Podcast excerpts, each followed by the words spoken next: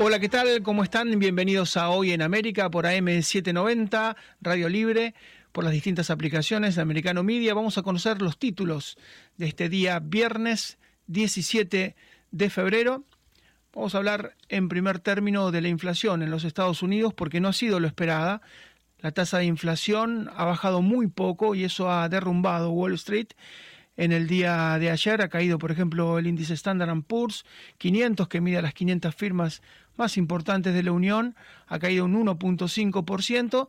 Todos estaban esperando una desaceleración porque la Fed, la Reserva Federal, fue aumentando la tasa de manera progresiva y todos esperaban que, bueno, la economía se fuera de alguna manera deteniendo, no estuviera tan recalentada, la inflación fuera cediendo, había bajado mucho el precio del galón porque Estados Unidos estuvo enajenando, estuvo vendiendo las reservas estratégicas para bajar artificialmente el precio de los hidrocarburos. Lo cierto es que, a pesar de que el galón bajó, la inflación no bajó tanto, hay de alguna manera desazón y, y por eso el número de inflación no ha sido bueno, sigue por encima del 6% anual, que es el triple de lo que estaba acostumbrado Estados Unidos. Ya no se le puede echar la culpa al COVID, la cuestión de la guerra en Ucrania debería ser manejada después de un año, lo cierto es que los datos, los guarismos no entusiasman. Vamos a hablar también de Andrés Manuel López Obrador, el presidente mexicano, porque la DEA, la Drug Enforcement Agency de Estados Unidos,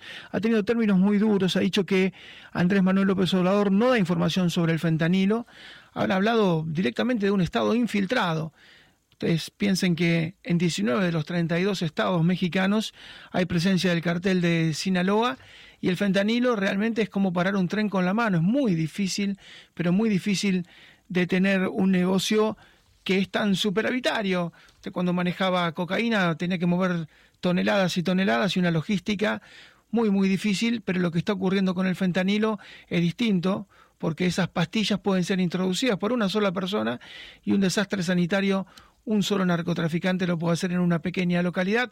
Vamos a hablar también de Gustavo Petro y Nicolás Maduro, que se han puesto de acuerdo para una muy controvertida zona mixta cerca de Santander, cerca de Cúcuta en Colombia y cerca de Táchira en Venezuela.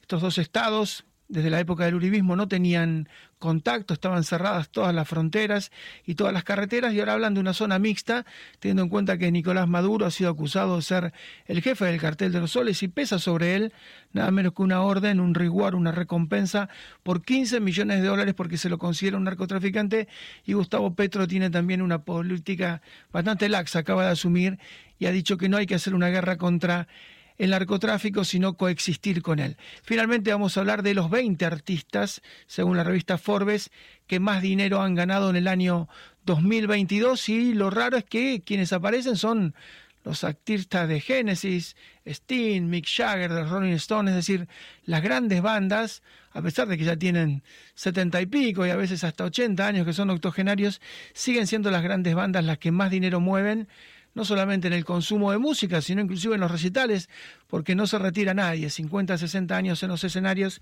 y siguen vigentes. Vamos a hablar, ustedes me confirman si lo tenemos a Luis Lubeck.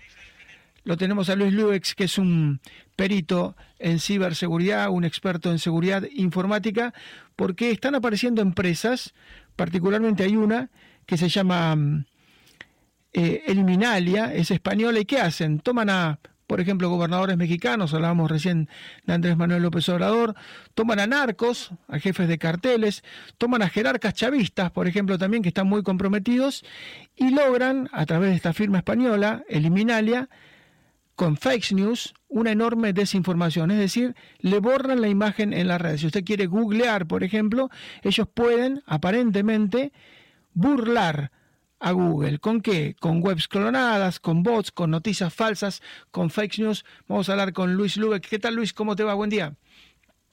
Buen día Marcelo, ¿cómo estás? Gracias por la invitación. Bueno, ¿y esto es posible o es ciencia ficción? ¿Podés, si sos un narco, una persona muy controvertida, borrar tu historial de la red? A ver, es ciencia ficción pensar que podemos borrar nuestro historial de la red por completo. O sea, cuando hablamos justamente de la huella digital, estamos convencidos de que lo que está en medio digital está para siempre. Lo que también es cierto que cuando empezamos a hablar de desinformación, eh, invitamos siempre a los usuarios a que puedan discernir qué es lo que es cierto y qué es lo que está siendo justamente sembrado como para generar desinformación, lo que busca es tapar otras cosas.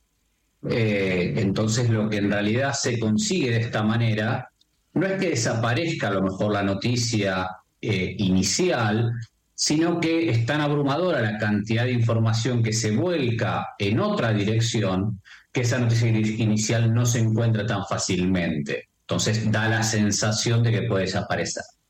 Eh, pero la realidad es que es muy difícil pensar que la información desaparece de la red, en líneas generales. Por supuesto, a partir de distintas técnicas, como recién mencionabas, que eventualmente puede haber eh, denuncias sobre artículos diciendo este artículo es falso cuando en realidad es cierto y estas denuncias pueden ser generadas a través de, distintas cuentas, algunas de ellas a través de bots, y algún medio puede darla de baja, suponiendo que en realidad recibe una cantidad importante de denuncias. Alguna noticia en particular puede ser dada de baja de su medio original. Pero es muy difícil o es muy utópico pensar que una información va a desaparecer por completo. Yo me focalizaría más en la importancia de poder discernir ante noticias falsas, ante la desinformación, que lo que busca es abrumar en cantidad y tapar eventualmente las otras informaciones, ¿no? Esto puede cambiar con el chat GPT, que es algo nuevo, pero que ha sumado un millón de seguidores en cuestión de horas. ¿Puede cambiar? ¿Google, Microsoft pueden de alguna manera revertir esto? ¿Puede cambiar la cosa? La verdad es que se ve, se es difícil pensar que, por ejemplo, inteligencias artificiales como ChatGPT, que están eh, en principio embebidas de millones de datos y de muchísimos años, puedan ser influenciadas por noticias falsas de una manera sencilla, porque de vuelta tendríamos que estar pensando que la cantidad de información que se le vaya a volcar a ChatGPT y que ChatGPT la tome como válida eh, tiene que ser muy grande. Eh, sí, por supuesto, cuando uno interactúa con ChatGPT, que lo que está buscando es darle información para que nos dé algún tipo de análisis, que nos dé algún tipo de reporte, si yo la información que le estoy dando va en línea, por ejemplo, con algo que desinforma, el análisis que me va a hacer o el texto que me va a crear a lo mejor sí me está ayudando a generar una noticia falsa o una noticia que después yo pueda publicar eventualmente buscando desinformar, pero no que le queden los registros de ChatGPT en principio como para que eso además pueda desinformar a otras personas. Así es, y se mueven las redes como universos no paralelos, como conjuntos que no se tocan, que no tienen intersección, ¿no? Porque cada uno se alimenta de las noticias que tiene y bueno, posiblemente entonces esta firma como Eliminalia, ¿no? Eh, for Biden, hay muchas que han salido justamente y yo no sé si estafan a los estafadores, pero lo cierto es que están cada vez más demandadas. Bueno, que es un poco también lo que se vio en su momento con Cambridge Analytica, ¿no? O sea, cuando uno ve cómo trabajan los algoritmos, principalmente en redes sociales, que a nosotros nos van a mostrar lo que nos gusta, este tipo de empresas ya sea para buscar desinformar o para, o para colocar una idea, porque a veces dentro de esa desinformación es justamente vender la idea de que algo no es lo que es, va a ir a esos puntos en común, esas cosas que le gusta a uno leer y nos va a mostrar la noticia como la queremos escuchar. Y la realidad es que la red social en eso sí va a ayudar a que eso ocurra porque a, a, través de ciertas palabras clave, a través de grupos de pertenencia, a través de todo lo que sabe la red de nosotros, nuestro feed, o sea, lo que nosotros vamos viendo en todas las redes sociales, justamente está compuesto por las cosas que más nos atrae ver. Es raro que nosotros en nuestras redes veamos noticias que nos disgustan, que nos choquen. O sea, es raro que veamos algo que no nos agrade. O sea, podemos ver justamente noticias a favor de nuestra forma de pensar sobre temas que no nos agradan, pero con una línea editorial que está de acuerdo con nosotros, que opina como nosotros y demás. Entonces, lo que buscan este tipo de, llamemos empresas de publicidad o empresas de prensa en realidad, es llenar las redes y buscar ese público objetivo para poder lograr eh, influenciar o cambiar justamente la perspectiva sobre una noticia, una persona, un, acontecimiento, un producto, cualquier sea el escenario, ¿no? Luis, muchísimas gracias y bueno, hay que tener en cuenta que la noticia, el noticiero es cada vez más un mecanismo de premiación. La gente mira para ver algo que reafirme su postura, no para ver algo que las cuestione. Y por eso es que los noticieros tradicionales están tan mal, ¿no? Y están en decadencia. Y los programas que uno puede pensar que son más zarpados o más sacados, dice, bueno, son los que más, los que más están midiendo. Pero bueno, da para otra charla muy larga. Luis, un gran abrazo y muchas gracias, ¿eh? No, muchísimas gracias por el y siempre a disposición. Que tengamos buen día. Gracias, Luis Lube, que es experto en seguridad informática y ocurre eso, uno quiere reafirmar lo que ya piensa, por eso los, universos paralelos y por eso es tan importante que aparezca Twitter, ¿no? Ahora en manos de Elon Musk, eh, Twitter tenía la igual que Google, igual que Facebook y que YouTube, la política de la cancelación, directamente cancelar al otro y bueno, podríamos hablar largo y tendido sobre eso. Pausa muy breve, regresamos en un minuto nada más.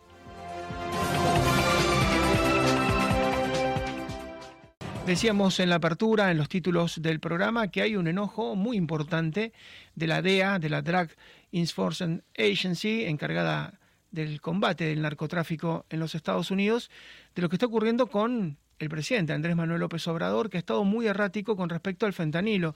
La DEA concretamente dice que no hay información por parte de Andrés Manuel López Obrador con respecto a lo que hacen con el fentanilo. Se sabe que el cartel de Sinaloa está muy activo, que ha cambiado en buena parte de la cocaína al fentanilo, que en casi una veintena de estados, eh, el cartel de Sinaloa está sobre el Pacífico, pero opera en casi una veintena de estados y fundamentalmente los fronterizos con Estados Unidos y no están pudiendo compartir información. Y es vital compartir la información porque Estados Unidos está recibiendo de manera ilegal 7, 8, 9, 10 mil personas por día. Y hace falta saber los antecedentes y hace falta saber con quiénes se están enfrentando, entre muchos de los que han logrado detener en un año 2.3, 2.5 millones de personas han sido devueltas por el título 42 y han aparecido miembros de organizaciones muy pesadas relacionadas con el narcotráfico y relacionadas con el crimen internacional. Entonces, lo que le está diciendo la DEA directamente en un comunicado muy duro es que eh, necesitan que Andrés Manuel López Obrador mejore la información, que puedan intercambiar datos y por eso vamos a hablar con Antonio Bautista, nuestro colega en México, que siempre nos da una mano. ¿Qué tal, Antonio? ¿Cómo estás?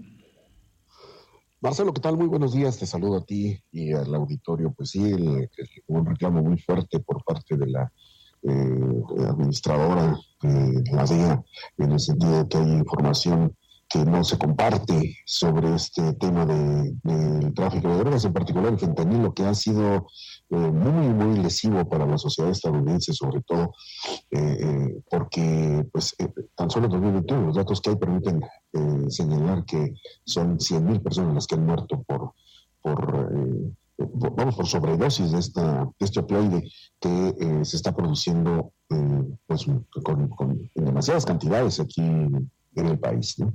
Y, eh, los márgenes, eh, Antonio, los márgenes de ganancia son enormes, están en el orden de lo que es mover cocaína, pero en este caso los cargamentos son más fáciles de llevar. Una sola persona puede pasar con pastillas y no necesitas toda esa logística, ¿no? De mover aviones, hacer túneles subterráneos. Hoy con un grupo de personas puedes hacer realmente una diferencia. Así es, eh, de acuerdo con datos del gobierno mexicano, el gobierno federal, eh, entregados por la Sedena a principios de año para cerrar el ciclo de 2022, señaló que eh, ellos han incrementado el decomiso de esta, de esta droga en 1.079%, en particular del fentanilo, y el 93% de la, de la metanfetamina. Esto, de acuerdo con las cifras que ofrece el gobierno, representa 96 mil millones de pesos de afectaciones a, pues a los bolsillos de los narcotraficantes. Es la cantidad de dinero que representa estas dosis que son, son decomisadas. Y efectivamente, el cruce es mucho más eh, fácil de hacer, mucho más eh, sencillo, porque son pastillas que se pueden ocultar eh, eh, con mucha facilidad. Y esto ha favorecido que se pueda traficar con ellas, que se puedan distribuir. Y bueno, pues sin duda el, mercado estadounidense es el que recibe la mayor cantidad de, de, esta, de esta droga. Tan solo las, evaluaciones en estos datos del gobierno federal señalan que en la administración del observador se, se han decomisado 6.273 kilogramos de fentanilo es, son seis toneladas de estas pastillas, de esta droga, que eh, representan muchas dosis. O sea, estas pastillas pueden ser muchas dosis y, está tan eh, señalada la, mortalidad que representa este material en particular, que eh, se asegura que una pequeña cantidad, unos dos miligramos, pueden llegar a ser mortales para una persona. Entonces, se está produciendo mucho. Eh, la, la DEA hizo un fuerte reclamo a al gobierno de Estados Unidos, al gobierno de México sobre eh, este, este tema de, las drogas y principalmente fue sobre tres puntos, ¿no? el, que no se esté compartiendo información sobre eh, los decomisos, el que no se esté extraditando a delincuentes y el que no haya trabajo de cooperación como se hacía antes. Esto recordemos que, que empezó eh, pues prácticamente en los últimos dos años esta situación de conflicto con, entre López Obrador y las autoridades, eh, digamos, de trabajo de, drogas en, México, a partir de la detención de General Cienfuegos. Antonio, te pregunto, hablando de detención, por la detención de Ovidio Guzmán, del hijo del Chapo, el Chapito, eh, se hablaba de su extradición inmediata, pero no ha ocurrido. Eh, hay una enorme resistencia, me imagino yo, del cartel de Sinaloa para que se lleven a igual que su padre a Ovidio Guzmán a Estados Unidos. Sí, la defensa de Ovidio Guzmán ha logrado eh, obtener suspensiones provisionales de amparo, que es la manera en que logran evitar que, este, que se pueda llevar de manera inmediata a un, a un detenido del, digamos, del, tamaño que es eh, el hijo del Chapo, que es Ovidio, que está señalado como el principal eh, introductor de fentanilo en, Estados Unidos, por las autoridades estadounidenses lo acusan precisamente de ser uno de los principales distribuidores de esta droga su territorio, pero ha conseguido eh, suspensiones provisionales en contra de que eh, pues pueda ser extraditado de manera inmediata. Ya, ya van cuatro suspensiones que le otorgan por una posible ejecución o una orden de detención con fines de extradición. Eh, es, la, última fue apenas eh, esta semana, el 15 de febrero, le concedieron la cuarta, y esto retrasa que pueda ser eh, llevado a, tribunales estadounidenses como, pues, como, como, su padre, como ocurrió con su padre. Pues, sin duda la defensa de, gobierno está buscando retrasar lo más que se pueda esto y, eh, esto puede llevarse hasta un año o un poco más. ¿eh? la guerra en tribunales va a ser eh, bastante complicada para poderse mover y esto ha despertado pues sin duda malestar en, los mismos legisladores estadounidenses, ¿no? Bob Menéndez ha hecho señalamientos muy fuertes en contra de López Obrador, que es parte también de las discusiones que ha tenido ya desde hace un buen rato este senador. Eh, sí, y Antonio, y se, con, el gobierno de López Obrador, ¿no? Sí, se han sumado Tim Scott y Ted Cruz, que es el senador muy conocido por Texas, eh, se han sumado en las últimas horas en, en, sus críticas, ¿no? Dos senadores nacionales, los dos republicanos, y hay acá también una grieta. Vos sabés que cuando fue el discurso ante el Parlamento del Estado de la Unión que dio Joe Biden hace pocos días, habló de 70.000 muertos en Estados Unidos por fentanilo, y los senadores y los diputados eh, de republicanos le dijeron, miren, no son 70 mil, son 108 mil, 110 mil, usted está bajando casi un 50%, la cantidad es hoy por hoy un verdadero drama porque como vos decías, la letalidad del fentanilo, de este opioide, es altísima, es mucho más dañino que la cocaína, eh, es un opioide realmente devastador, entonces hay como una grieta. Quienes más están reclamando son justamente los legisladores republicanos y quien, no digo que lo quiere subalternizar, pero de alguna manera le baja el precio, es el presidente demócrata. Sí, el, ha recibido precisamente críticas de senadores republicanos y también demócratas. O sea, eh, eh, y son señalamientos muy fuertes que no van a. O sea, López Obrador ha dicho que, lo, que, recordemos que desde el año pasado él dijo que pues, se lo prueben, ¿no? Si no, te dicen, si no tienen pruebas, pues que le, comprueben esta, estos señalamientos. Y, ha estado en la presencia del presidente de México, pues, es el presidente de México, pues un país, eh, o, un presidente de un país que es vecino de Estados Unidos, que aparezca su nombre en señalamientos como este y que además en, el juicio de García Luna también aparezca en, eh, los interrogatorios, por ejemplo, a Jesús Zambada, el rey Zambada, eh, él negó lo que, lo que, lo que le interrogó el el abogado de García Luna, pero que aparezca, este, pues hace más, todavía más eh, frecuente que estén este tipo de críticas, este tipo de señalamientos, y, todo se complica más si tomamos en cuenta que el año pasado eh, Nicolás Palmeri,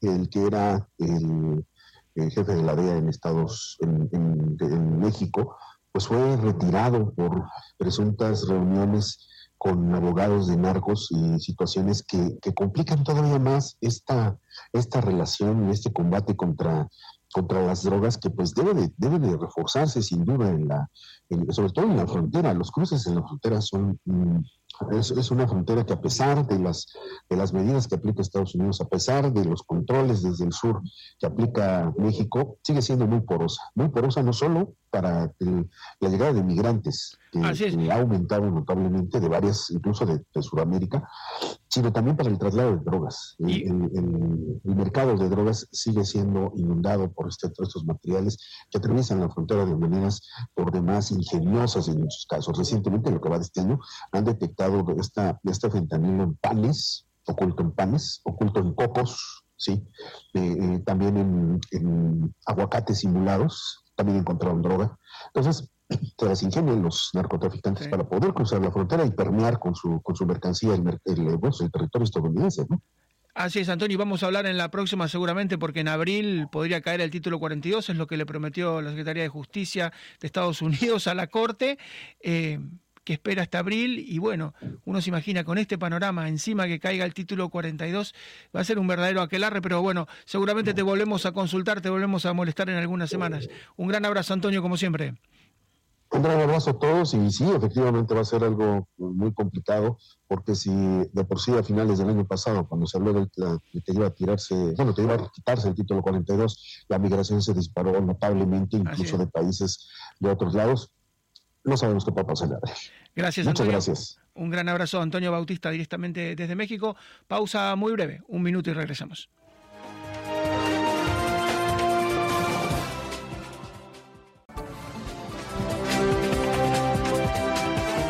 Y en el día de ayer, en la jornada de ayer, Wall Street volvió a cerrar a la baja tras un nuevo informe que reveló que la inflación en Estados Unidos bajó menos de lo esperado. El aterrizaje suave realmente es muy suave. Los inversores esperaban que el aumento en el costo de vida mostrara un freno, pero realmente la, inflación es dura, no, no, no cede sigue por encima del 6%, está por arriba de las tasas de la Fed. La Fed permanentemente ha ido subiendo la tasa, está por arriba del 4%, pero todavía la inflación sigue superando y esto, bueno, trae muchos problemas porque va a los alimentos directamente, impactan la canasta familiar, porque va a los alquileres, está muy difícil conseguir hoy un departamento, hay historias en Miami, en Los Ángeles, en California en general, en Nueva York, ni que hablar de gente que comparte tres, cuatro, seis personas un ambiente, dos ambientes, comparten todos el baño, porque bueno, está muy, muy difícil, los precios se han disparado, insisto, fundamentalmente en alimentos y también ni que hablar en todo lo que tiene que ver con hipotecas y con alquileres. Vamos a hablar con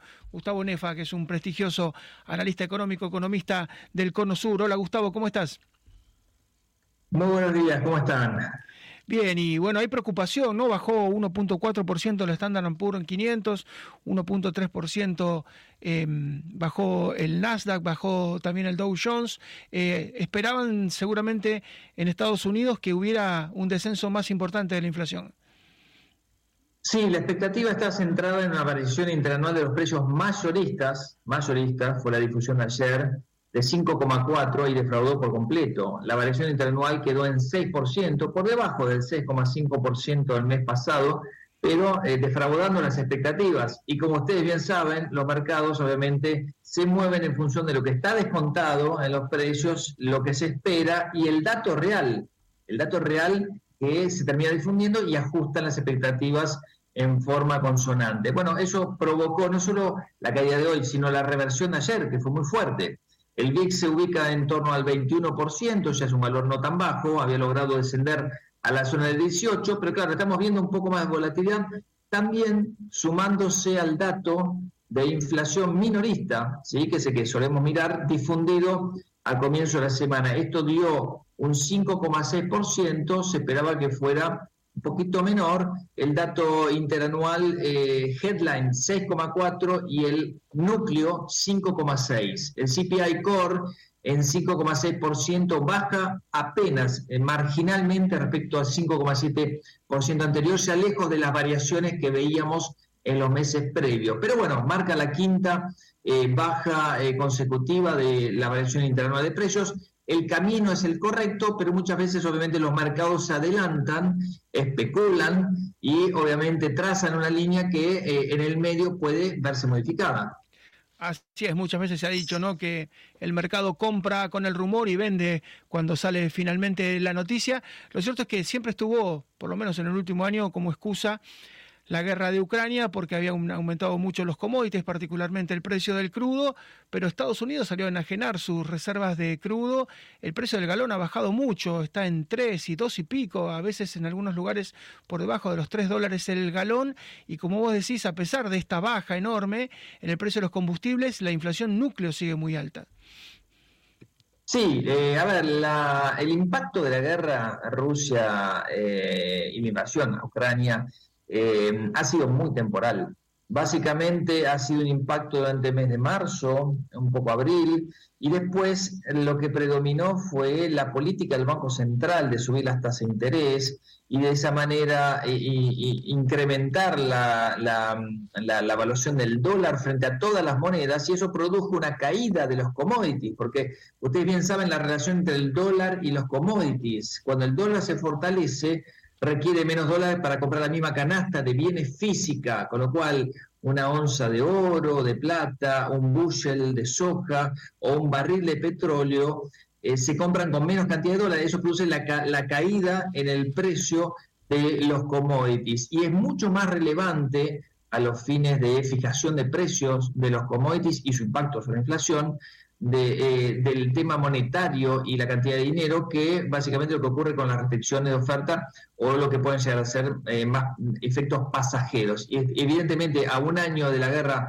con em, eh, Rusia-Ucrania, estamos en condiciones de decir que lo más importante ha sido obviamente el incremento en el costo del dinero y obviamente la revaluación del dólar frente a todas las monedas de el, dólar, obviamente de lo que hizo la Reserva Federal. También el Banco Central Europeo creo que le quedan 50 puntos básicos más, cuando en Estados Unidos le quedarán 75 puntos básicos más, uno en cada próxima reuniones de marzo, mayo y junio, como para completar esa fase alcista de tasa de interés.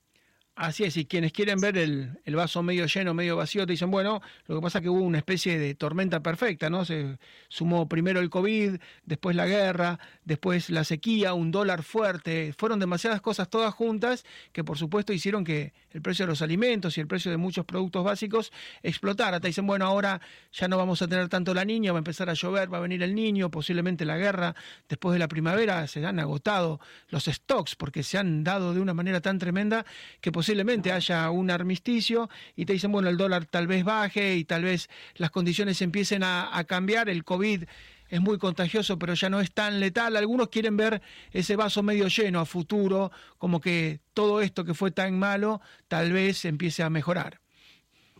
Sí, en cuanto a las condiciones de mm, oferta, eh, el tema climático incide muchísimo, más que la demanda. Y en ese sentido, eh, las previsiones de Luzda han reducido, digamos, eh, sus estimaciones por eh, a lo largo del año pasado por el efecto de la niña. lo que se espera para este año es mayores condiciones de humedad, mayores lluvias, con lo cual posiblemente vuelva o se restablezca un poquito más de normalidad. Aquí en Argentina ha habido una seca muy importante, una sequía muy importante, que ha reducido, por ejemplo, las exportaciones de trigo a la mitad y la cosecha eh, tendría un impacto de un 15% menor respecto al año pasado. Es el impacto aquí, también en Brasil, pero bueno, em, a nivel de commodities, reitero, es mucho más importante lo que pasa a nivel monetario. En ese sentido, eh, después de ver precio de petróleo en torno a 130 dólares como pico el año pasado, volver a la zona de los 70, 80 ha sido eh, más que eh, celebrado por los hacedores de política económica que luchan contra esos valores de inflación tan altos. Pero de nada, digamos, sirve eh, ver lo que pasó en el pasado. hacia adelante, si el dólar que inició un camino descendente desde septiembre adelante vuelve a reducirse, esto permitiría un repunte de los commodities y obviamente como un automático la Reserva Federal no estará tan dispuesta a bajar las tasas de interés, como vimos, por ejemplo, con eh, la data de empleo, muy fuerte data de empleo, eh, menores pedidos de subsidios de empleo, incluso en el día de ayer, que marcan una dinámica del mercado laboral eh, muy saludable para Estados Unidos. y a su vez eh, alejan los temores a una recesión y quizás incrementen las posibilidades de un aterrizaje suave. Y la última, Gustavo, te hago, em, algunos plantean escenarios apocalípticos, desde lo financiero, dicen si el gobierno de alguna manera no puede subir el techo de la deuda, salir de esos 31.4 billones de dólares, hasta hace poco los demócratas tenían mayoría en Cámara de Representantes, mayoría en el Senado, ya no lo tienen en la Cámara de Representantes, donde hoy el presidente es Kevin McCarthy, que es republicano, van a tener que negociar. Y dicen, bueno, si no hay un acuerdo con la deuda, el escenario es catastrófico, apocalíptico, ¿vos lo ves así o pensás que como siempre va a haber un acuerdo? Es muy político el tema, creo que ahí los republicanos pueden hacerse fuertes eh, frente a los demócratas, eh, creo que eh, sirve desde el punto de vista político, pero solamente a los políticos eh, adoptar ese tipo de, actitudes. Lo que creo es que mm, eh, puede haber algo de ruido en los mercados, sí, con respecto a este tema, que no se dilate mucho. Sabemos cómo termina. El problema es que eh, en el medio puede haber un shutdown de la economía norteamericana. Bueno, lo que pasó a otro presidente en, en, un pasado no muy lejano es el fantasma que sobrevuela sobre los mercados frente a la posibilidad de que no se extienda este techo de la deuda. Eh, yo estoy confiado que sí eh, se hará, eh, pero hay que prepararse para también un escenario o un plan B. por eso los mercados empiezan a titubear un poco sobre ese tema.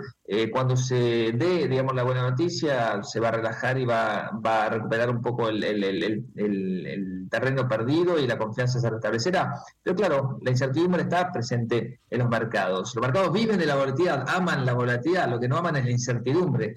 Lo que no les gusta a los inversores es la incertidumbre. Ah, cuidado porque a diferenciar respecto al tema de la volatilidad, de la volatilidad viven los mercados. El tema de la incertidumbre es lo que genera justamente ese tipo eh, de desacople. Gustavo, como siempre, un gran abrazo y muchísimas gracias. ¿eh? Muchas gracias a ustedes. Gracias, Gustavo Nefa, prestigioso economista del Cono Sur y vamos a tener muchas noticias económicas en, en lo que va del año porque esa espada de Damocles de la deuda no está resuelta. El techo de la deuda tiene que ser aprobado por el Congreso y el Congreso ya no es monocromático como lo fue en los dos primeros años de Joe Biden.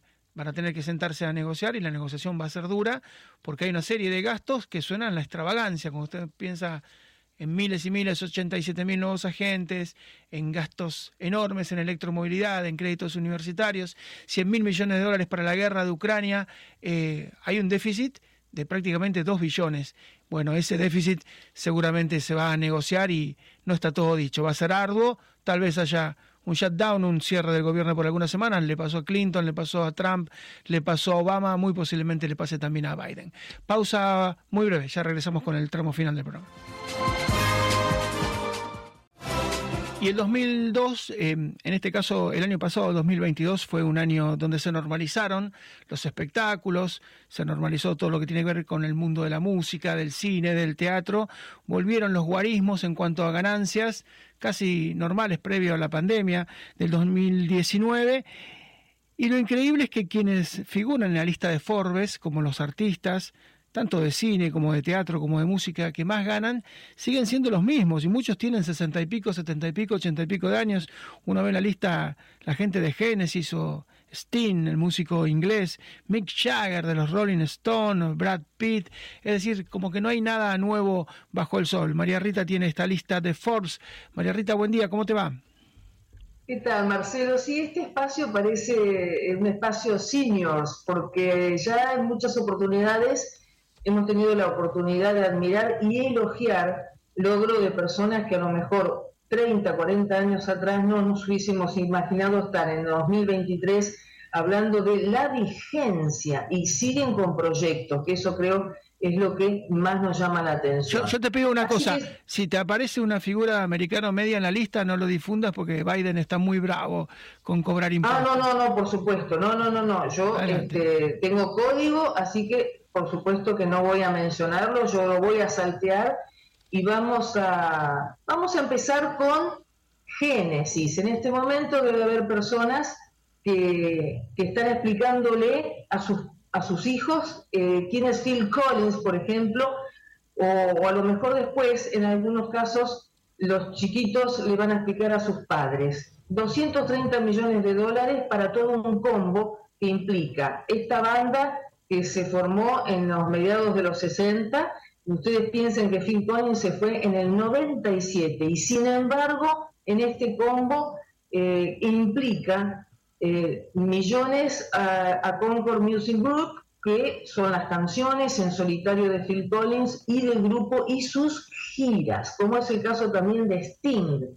210 millones de dólares para este músico sensacional ex de Police y ganador de 17 premios Grammy, eh, embolsó muchísimo dinero también con la venta de todas sus canciones al Universal Music Group en febrero de 2022.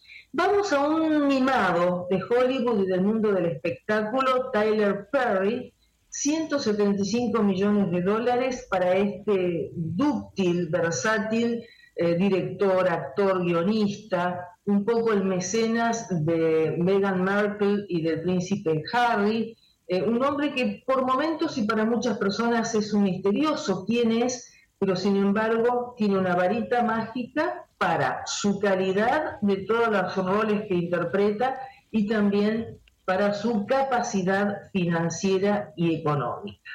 Trey Parker y Matt Stone, dos desopilantes, dos geniales creadores de South Park y de Book of Mormon, justamente a través de Paramount y de HBO Max, han podido eh, fijar desde hace ya unos años estos productos, estas creaciones, que si bien es animación, es para adultos eh, y, es un humor realmente llamativo. Y si hablamos de animación para adultos, para mí sigo sosteniendo es más para grandes que para chicos, pero el mundo de los Simpsons, por eso James Brooks y Matt Groening eh, facturaron 105 millones de dólares. Los Simpsons siempre son noticias. Si hay algo que llama la atención es que después de 30 temporadas siguen apareciendo entre las noticias, entre los memes, siguen siendo de culto y a la vez siguen innovando. Brad Pitt acá mm, hablamos de un galán que ha manejado su carrera de manera maravillosa, sigue haciendo películas, las tres últimas han sido muy taquilleras, por eso está en el sexto lugar del mundo de Forbes, 100 millones de dólares, y aparte la venta de su productora Plan B es un hombre que también a nivel artístico y a nivel financiero se ha manejado de maravillas este actor carismático y muy bello. Séptimo lugar, ¿quién diría? Eh, no han llevado una vida al aire libre precisamente, madrugando ni demás, pero los Rolling Stones siempre presentes, han hecho una gira por 15 países, eh, más o menos a razón de 8 millones y pico de dólares por presentación, así que la facturación ronda los 100 millones de dólares para los Rolling Stones que no, por supuesto, no tiene demasiado que agregar para lo que ha significado a lo largo de la historia de la música. James Cameron también suele estar, ¿por qué? Porque es otro rey Midas también. Tres de sus películas, Avatar 1, Avatar 2 y Titanic, a lo largo de distintos años, son tres de las películas más taquilleras de la historia y sigue y continúa que eso también es algo que nos llama la atención. Estamos hablando de personas que ya tienen una trayectoria y siguen apostando al mundo del espectáculo. Y acá sí es un regalo para vos, la primera mujer entre estas diez, estos 10 artistas, número 9 para Taylor Swift, otra generación, otras propuestas, pero también ha manejado desde el streaming de Spotify, por ejemplo, descargas digitales, sponsors, imagen y demás, ha hecho un trampolín, es un verdadero trampolín en su carrera, cómo está manejando sus presentaciones. Y por último, en estos 10, que por supuesto esto sigue, Bad Bunny. Bad Bunny eh, tuvo el, único latino, el único latino, ¿no? Eh, el único latino hasta ahora. Perdón que no, no, sí, no te, decía que bueno, es el único latino en este top ten. Es el único latino, exactamente, y ha manejado también muy buenas sus presentaciones, sus giras. es un poco un niño mimado con esa mezcla de rap, de trap y de reggaetón. Y, también tuvo muy buena repercusión su trabajo en la película Tren Bala junto a Brad Pitt. Así que yo creo que cuando uno analiza la fórmula del éxito, no estamos hablando de Phil Collins, de Sting, de Rolling Stone, estoy hablando de, por ejemplo, Taylor Swift y de Bad Bunny, uno dice, ¿por qué ese éxito? Bueno, estos fenómenos no se analizan demasiado, evidentemente es una combinación de hits, una combinación de carisma y una combinación de una química especial donde la gente, el público responde. Por eso yo comentaba, este parece un espacio seniors, es dato, ¿eh? es data, es información. Sin embargo, dos jóvenes como Bad Bunny y como Taylor Swift, y en este momento a lo mejor parte de la audiencia le está preguntando a sus hijos, hasta me atrevo a decir a sus nietos, diciendo, ¿quién es Taylor Swift? ¿Quién es Bad Bunny? Porque, si bien he nombrado a todas personas que abarcan tres, cuatro generaciones, estos últimos son jóvenes, están floreciendo y están queriendo apostar a más. Esto no sería una noticia, porque son muy jóvenes. No, y, hay, que, tener en cuenta que vos haces algo y después lo cobrás durante años. Eh, hace poco se conoció un chico en la película Titanic, era chico en esa época, hace 30 años, hace una escena, esas escenas finales muy dramáticas donde van saliendo las familias hacia los botes porque ya chocaron contra el iceberg, el Titanic se están hundiendo, y el chico tenía un papel menor, y 30 años después, ya un hombre grande, casado, con hijos, un hombre de familia, dice, todos los meses me llega un cheque, yo no entiendo nada, dice, yo lo cobro. 30 años después, ese chico que es una escena menor sigue cobrando. Hay que tener en cuenta que la música se sigue pasando, en Spotify, donde sea, se sigue cobrando, las películas se siguen dando, entonces uno de alguna manera sembró y ese árbol, bueno, puede durar generaciones y generaciones, por eso gente tan grande que a lo mejor ha tenido éxitos en los 70 o en los 80, sigue viviendo de las regalías y de las redes. Pero lo que pasa, Marcelo, que acá lo que llama la atención también son las giras en vivo de abuelitos de setenta y pico, casi ochenta, y sin embargo tienen un manejo de escenario único, ¿no? verlo, verlo, a Phil Collins cantar sentado como en una silla de ruedas, ahí me parte el alma. Pero bueno, hay gustos y, gustos, ¿no? Yo, sí, no... los Rollins, para mí los Rollins, con la vida que han llevado, sin embargo, tienen una calidad física que parecen deportistas, realmente eso llama la atención, ¿no? Así es. Un beso muy grande, María. Volvemos el próximo lunes. Dale, hasta el lunes. Chau, hasta el lunes. Nos vamos. Muchas gracias por la atención. This podcast is a part of the C-Suite Radio Network. For more top business podcasts, visit c-suiteradio.com.